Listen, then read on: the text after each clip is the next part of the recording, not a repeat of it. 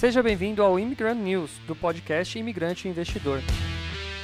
Neste programa você ouvirá notícias do mercado financeiro, político e econômico do Brasil e do mundo. Eu sou Douglas, fundador do Imigrante Investidor, um projeto dedicado a ensinar brasileiros que moram fora do Brasil a investir na Bolsa de Valores. Se quiser saber mais sobre meu trabalho, me siga no investidorimigrante ou se inscreva no meu canal do YouTube, youtube.com.br imigrante investidor. Agora vamos às notícias de hoje. Tchô. Oi. Nossa, travou. Oi. cara, tá muito devagar, cara. Tem algum pau no meu computador aqui, mas vamos lá, vamos lá. Vamos ver. Tá bom. Tá funcionando, tá bom. Ah, ai, ai, ai.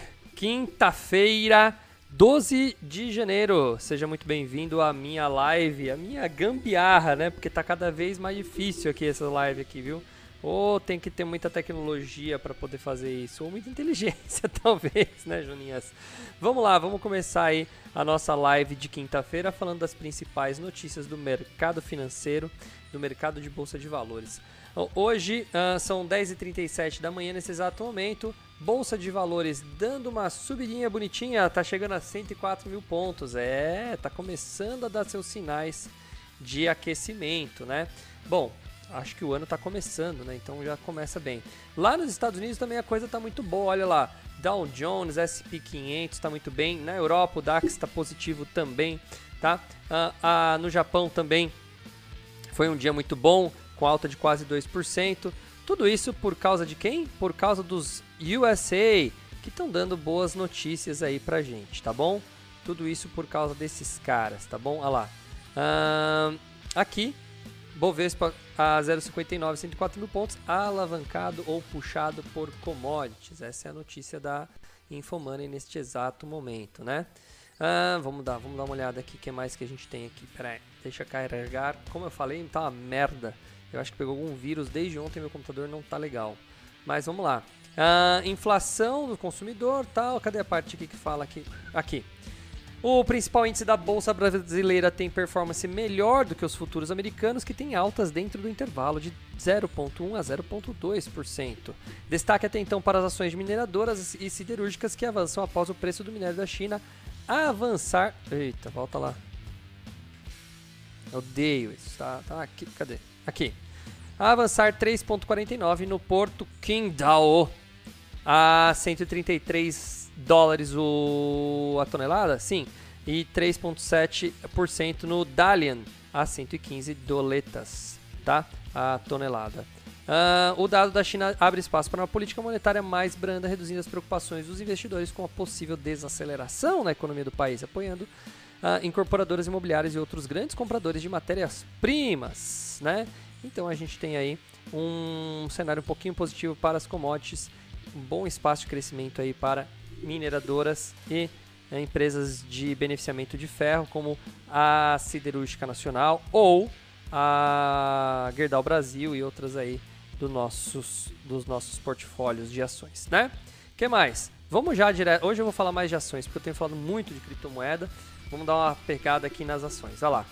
Vamos ver o que está acontecendo por aí uh, nas ações. Eletrobras informou na terça-feira, ou seja, ontem, que pretende protocolar perante a Comissão de Valores Imobiliários e a SEC, SEC e a CMV, CVM lá da, dos Estados Unidos, pedido de registro de oferta pública global de distribuição de ações ordinárias e de American Depositary Receipts, ou os famosos ADRs, né, uh, no segundo trimestre de 2022. Ou seja, ela vai uh, colocar suas ações para serem negociadas também nos USA.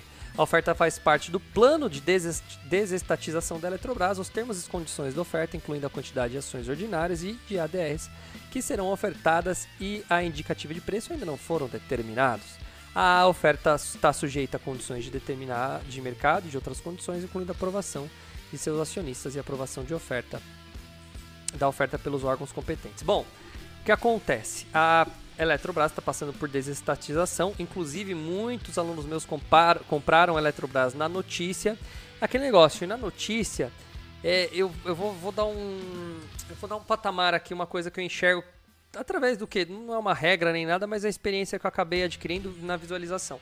Geralmente, quando você tem uma notícia positiva, como a, a, é a, privatização da Eletrobras, você tem ali a reação à notícia. Então, você tem uma, um impulsionamento da, do preço da ação por causa da notícia. E muita gente, inclusive muitos alunos passaram isso por isso, né? Eu lembro que a Rosângela, que mora lá na, na Flórida, ela mandou mensagem para mim na época. Ela falou: Douglas, eu comprei a Eletrobras é, quando saiu as notícias, esperando que ia subir e agora ela tá caindo. Eu falei: não é assim, as notícias dão uma impulsionada para cima, tá? Mas depois ela vai sofrer uma, uma realização, porque geralmente quem opera com notícia opera no curto prazo, tá? Ou no longuíssimo prazo. Ou seja, a Petrobras só vai começar mesmo a adicionar dinheiro quando ela passar por todo esse processo. Aí sim, se ela se provar uma boa empresa, uma empresa competente dentro da área dela, ela vai sim adicionar preço. Então, cara, é um processo longo as pessoas acham que as empresas elas têm que seguir um caminho reto, né?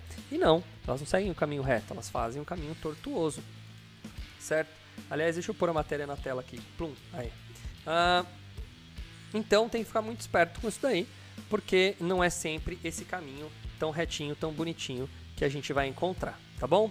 E o Banco Inter? É um também, né, cara? Putz, o Banco Inter. Quanto tá o Banco Inter hoje? Tá barato. Tá. tá eu acho que tá barato ainda, né? Vamos ver quanto que ele está aí. O Banco Inter, ou BID11, informou nessa terça que a Sul Investimentos reduziu sua fatia no capital total da empresa para 7,37. Quanto? 26. Para você. É, vamos, vamos pela Unit. A Unit está 20, 26. Ou seja, já custou 44. Se você olhar, dá uma olhada no gráfico, você vai ver que já custou uns 44 reais. Olha como caiu o preço, né? Olha como caiu o preço. Tá? Então o, o Bid 11 é um cara também. Ele começou a crescer tanto, as pessoas gostaram tanto. Caraca! Ah, mas é que ele deve ter. Tá, 87 reais? Puta merda, mano. Olha aí pra você ver como subiu. Uh, bom, uh, anteriormente, segundo informações da B3 e de 4 de janeiro, a Ponta Sul detinha um total de 11,79% do capital, sendo 8,1% das, das ações ON e 15,1% da PN. Ou seja, o Ponta Sul Investimentos reduziu uma boa parte da sua compra aí, né? Então, talvez não esteja mais acreditando tanto no Banco Inter. A Petrobras anunciou ontem uh, uma elevação de 4,85 para o preço da gasolina e de 8% para o diesel. Ei, ótima notícia para nós brasileiros, né? A gasolina vai subir mais ainda. Sim, é, sim. Daqui a pouco vai ser mais barato comprar um Daqui a pouco o Silvio Santos vai dar lá no programa dele: oh, não vai ser dinheiro, vai ser gasolina, porque vale mais que dinheiro né? É bem assim mesmo, né? Não vai ser mais barra de ouro. Não, é, daqui a pouco eu vou ter que começar a cavar aqui para ver se eu acho meu próprio petróleo, porque não dá. O Conselho de Administração da CCR, ou CCR Rodovias, né, CCRO3, aprovou a 16ª emissão de debêntures simples. Ah, debêntures eu não gosto da notícia, debêntures para aqui pra gente não faz diferença assim. O máximo é você saber que vai ter emissão, ou seja, eles vão captar grana. Geralmente eles não falam para quê, deixa eu ver aqui se eles falam. Ah lá, tá aqui ó. Os recursos serão exclusivamente para resgate antecipado de 600 notas promissórias. Uh, então, ou seja, eles vão adiantar dinheiro, eles vão rolar grana. Positivo, aprovou a realização da emissão de debêntures, a mesma coisa. Não fala para que que vai ser. Beleza. Sequoia. Ah, eu falei da Sequoia quando? Eu falei da Sequoia aqui esses dias, né? Aprovou a abertura de novo programa de recompra. Ah, isso eu gosto. Ó, essa notícia eu gosto de dar.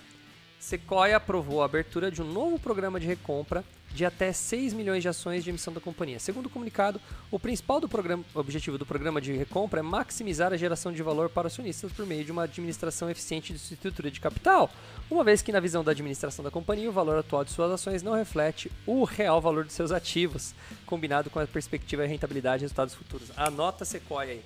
Ó, por que, que eu falei para o Jonas anotar a Sequoia? É o seguinte, imagina você tem uma empresa, vamos voltar aqui para minha tela, vamos voltar para minha tela. Aê. Imagina você. Eu já deixei a porta aberta, talvez esteja barulho do, dos aviões aqui passando, mas tudo bem. Deixa a. Não, deixa, tá gostoso, tá gostando dessa luz lateral aqui. É, imagina você tem uma empresa, você é dono da empresa, beleza, sua empresa está ganhando dinheiro, aí você quer aumentar, você quer impulsionar ela, você vai lá e abre o. Ah, agora que eu vi mensagem, ó. Bom dia, amigo. Aline, hoje, quarta-feira, e aí, Aline, tudo bem? Ó, é, imagina o seguinte, você compra, você abre capital, você vende, ah, procura vários sócios, imita um monte de ações aí. Beleza, eu tenho uma parte das minhas ações aqui bonitinho. Aí, eu. Minha empresa tá indo bem, tá indo bem, tá indo bem, tá indo bem. Quando eu anuncio recomprar as ações, o que, que eu quero? Eu que sou o controlador, eu quero ter mais ações, porque eu sei que minha empresa tem, tá indo bem. E se eu vejo que o mercado está precificando minha empresa abaixo, que é justamente isso que eles colocaram, tá?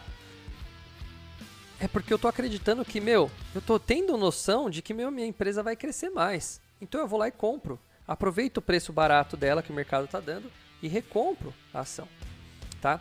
E tem um outro efeito que é muito louco. O segundo efeito é o seguinte: além de eu recomprar e porque eu estou acreditando na empresa, as ações no free float, que é as ações que vão ficar circulando livremente, diminuem, ficam mais escassas. E aumenta o preço da ação. Sacaram? Entenderam a lógica? Então, vamos lá, Sequoia, para quem não conhece, Sequoia é uma empresa de logística, tá? Qual é o ramo que tem crescido mais nos últimos dois anos? Ou pelo menos um dos? Logística.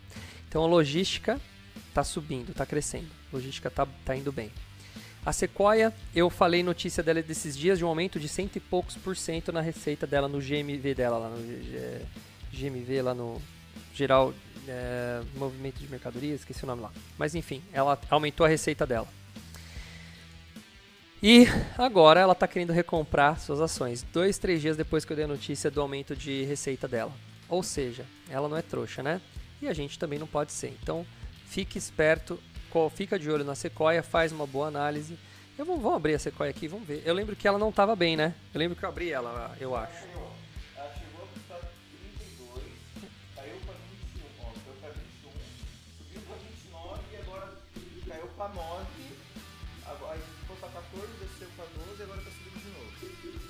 Não sei se vocês ouviram, mas olha só como ela andou pra caramba pra lá e pra cá. Vamos ver aqui, SQL3. Não, ela subiu muito, né? Quando ela saiu na IPO, né? Que é uma empresa de logística, né? Ó, aqui, ó, tá vendo, ó? Olha como ela é uma empresa, vamos dar uma olhada aqui, ó. Bom, ela tem no momento 139 milhões de ações, tá bom? Uh, um VPA de 4,32, tá um VPA meio tranquilo, um PL baixíssimo, olha só, 935 o índice preço-lucro dela, para você ter uma ideia, uma, não existe um valor ideal, mas eu costumo buscar é, empresas que estão no momento bom, né, costumo entender que empresas estão no momento bom, elas têm um PL entre 10 e 20, tá, para você entender como que ela tá, tá? Uh, ou seja, só isso aqui mostra que a empresa está extremamente é, baixo o lucro dela em relação ao preço dela, ou seja, ainda ela está cara, mas não está cara porque ela ela não está indo bem. Ela está cara porque talvez ela esteja direcionando uma boa parte da sua grana e o que sobra no final do mês é baixo. Por isso que eu gosto de fazer a conta sobre o EBIT. E aqui que está a sacada. Ó, hoje não é notícia, é aula. Aula grátis para vocês. Uh, aliás, deixa eu mostrar a tela para ficar mais fácil. Plim. Aí, ó. Olha lá. Para uma receita de, 17, de 1.4, vamos abrir a calculadora aqui para vocês entenderem. Ó, aulinha rápida, hein? Putz, meu, vocês vão... Assim eu não vendo meu curso de DNA das ações, eu já fico dando aula aqui. Como que vocês vão depois fazer meu curso, né? Olha lá, 17, tá? Eu vou dividir por 140, porque aqui está uma casa a mais só, 17 para 140.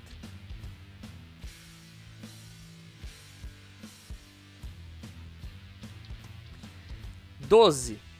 12%. Então, o que, que isso significa? Que quando ela fatura 1 bilhão e 400, se fosse 10%, ela teria 12 milhões.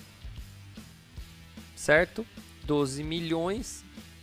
Não, fazendo errado. Tá muito alta essa margem aqui. Vamos ver. 17,643. Vamos dividir com tudo. 1, 413, 560. É, tá certo. Ó, ela tem uma margem de quase 0,12, ou seja, 1,2%, né, Se eu fizer vezes, vezes 100, Olha lá, 1,24%. 1%, 1.2. Esse é o EBIT da empresa nesse exato momento. Só que olha como ele cai absurdamente para quando você tem uh, o lucro líquido. Ou seja, é uma empresa que está investindo uma boa parte do que ganha no pagamento ainda das despesas que tem. No último trimestre, ela está reportando até prejuízo, tá vendo? Só que olha uma interessante informação aqui, ó. Você tem uma receita de 1.4 nos últimos 12 meses para um EBIT de 17. Aqui eu tenho na, nos últimos 3 meses uma receita de 374 para um EBIT de 17. Sacaram? Então é uma empresa que está indo aí para um caminho interessante. Vamos ver o balanço patrimonial dela. Ó, o ativo só cresce, dívida líquida, pô, deu uma subidinha aí no último, mas vamos ver como continua. Patrimônio líquido estável aqui no máximo aqui. Vamos ver o demonstrativo de resultados dela. Receita líquida só subindo. Não sei se ela já ela não colocou ainda. Ela já colocou, então só três trimestres do 2021, não saiu o quarto trimestre ainda, que é onde ela bateu o recorde. Margens relativamente estáveis, a margem bruta em 0.2, não está saindo muito, e a margem líquida ali em 0.04. Uma margem baixa na líquida, mas na margem hum, bruta, dependendo do processo, está indo bem, né? não, não ajuda muito o processo logístico, não sei dizer se está muito alto ou muito baixo. E aí, eu tenho aqui o lucro líquido dela, que está um sobe e desce desgraçado, mas é uma empresa que acabou de fazer a IPO, como ela é novinha na bolsa, né? Então, vou olhar, vou olhar de perto, tudo me mostra aqui uma, uma condição interessante. Vamos falar interessante, né? Eu odeio falar pra galera, aliás, eu nunca falo, né, pra galera compra ou não compra, mas uh, vamos colocar em atenção. Beleza? EDP, Energia ajustou o valor, de, uh, valor por ação de juros sobre capital próprio, o famoso JCP, para 78 centavos, ou seja, ela vai pagar dividendos aí. Uh, antes era de 78,86, ela deu uma melhoradinha lá no JCP que ela vai pagar. A Embraer, ah, olha quem está aqui de novo, né? A Embraer assinou o contrato vinculante referente à alienação da totalidade da participação setária em suas subsidiárias integrais Embraer Portugal Estruturas Metálicas, Embraer Portugal Estruturas e Compósitos para a Arnova Aerospace sediada na Espanha pelo preço de referência de 172 Tá. O uh... que, que ela fez? Ela tá ela está terminando, na verdade, ele provavelmente está terminando a alienação da, da, participação, ou seja, ela deve ter feito um grande empréstimo para compra desses daí, para esses investimentos, e ela está agora é, desalienando ou alienando, não dá para saber, ele não está falando aqui exatamente, mas ó, da totalidade. O que, que, é isso? É tipo como se fosse uma garantia, ela dá ao próprio, a própria empresa como garantia de pagamento, tá? Não, não, é, não, é, não é nenhuma notícia interessante. Via 3, opa, via varejo. Uh, informou nessa quarta que celebrou por meio de duas subsidiárias, subsidiárias o contra, subsidiárias, contrato de aquisição de 100% da Logtech, acelerando a oferta de serviços de fulfillment e full commerce de forma agnóstica no e-commerce brasileiro. De forma agnóstica. O que é agnóstica? Procura no dicionário, por favor. Agnóstico para mim, exato. Por isso que eu quero saber. De forma agnóstica no e-commerce brasileiro. Queria saber o que, ele quis dizer com agnóstico tá?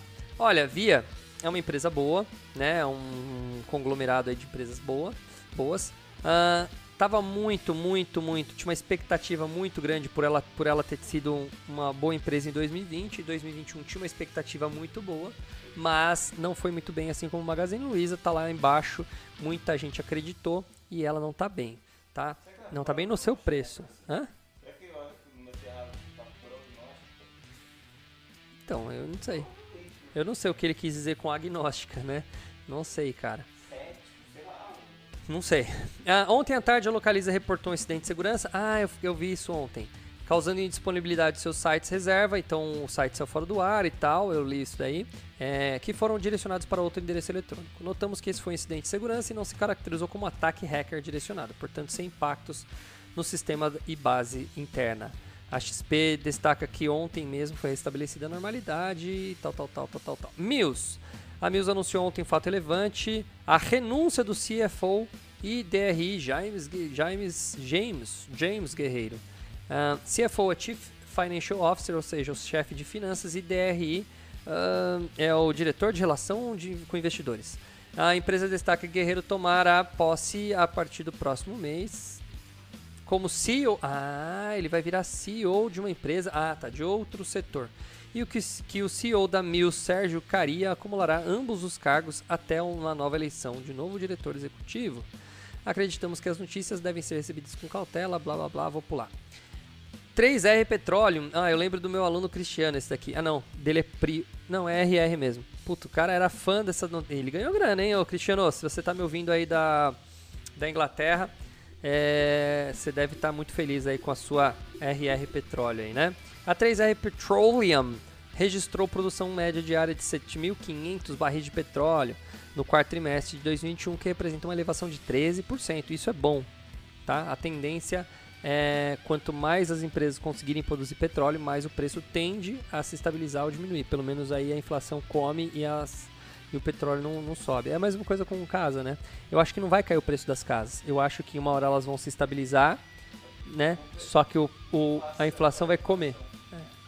A produção média diária consolidada dos quatro polos operados pela companhia somou 7.850 barris uh, em dezembro, tal alta de 0,6 a comparação tá, tá fraco de notícia, né? Tá fraco.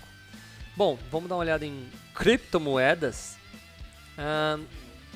criptomoedas, o que aí que você falou aí? Tudo subindo? Cadê minhas criptos aqui? Cadê? Eu quero, eu quero. Vamos aqui, ó. Vamos aqui, aqui tem. Infomoney tem. As criptos aqui. Eita. Ah não, não investe. Desculpa, não investe que tem. Aqui. Ah, eu gosto de ver, eu gosto de ver as criptos todas em dólar. Bitcoin, 43 mil doletas. Opa, isso já é bom. 3 milzinho já subiu quase 10%. Ah, dependendo do, do se pegou debaixo né, dos 40 mil, já subiu mais que 10. Ethereum 3,300. A BNB, que é da, da Binance, né? A criptomoeda Binance, 478 doletas. O Tether, que é a stablecoin USDT, 1,0005. Uh, a Solana, 147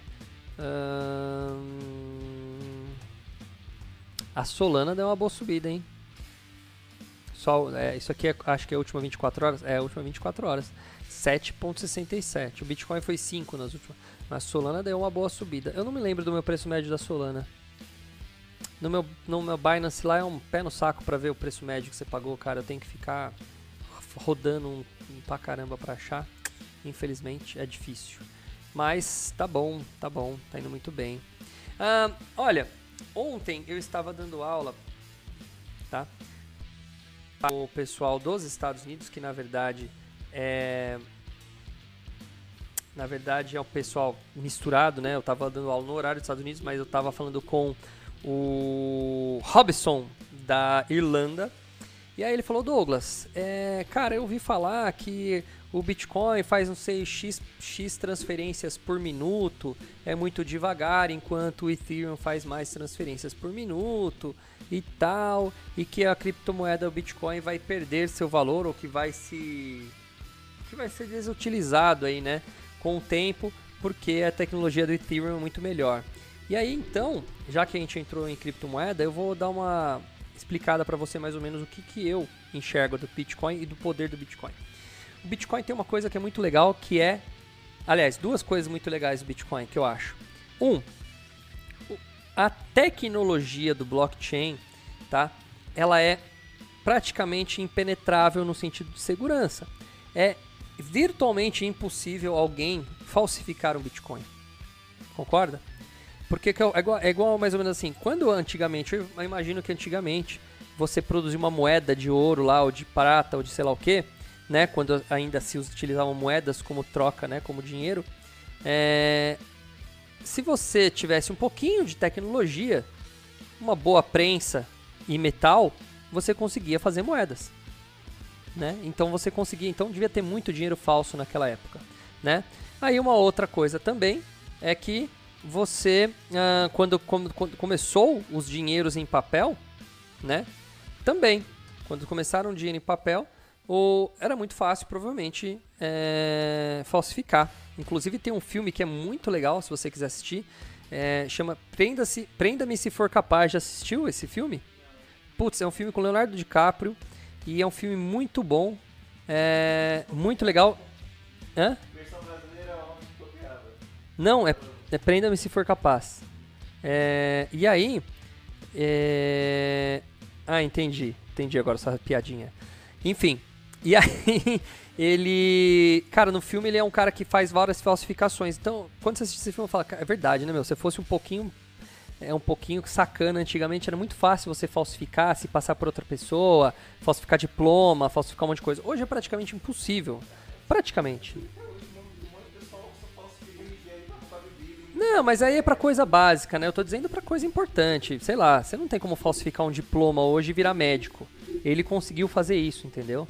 Né? Então é mais ou menos isso. Mas enfim.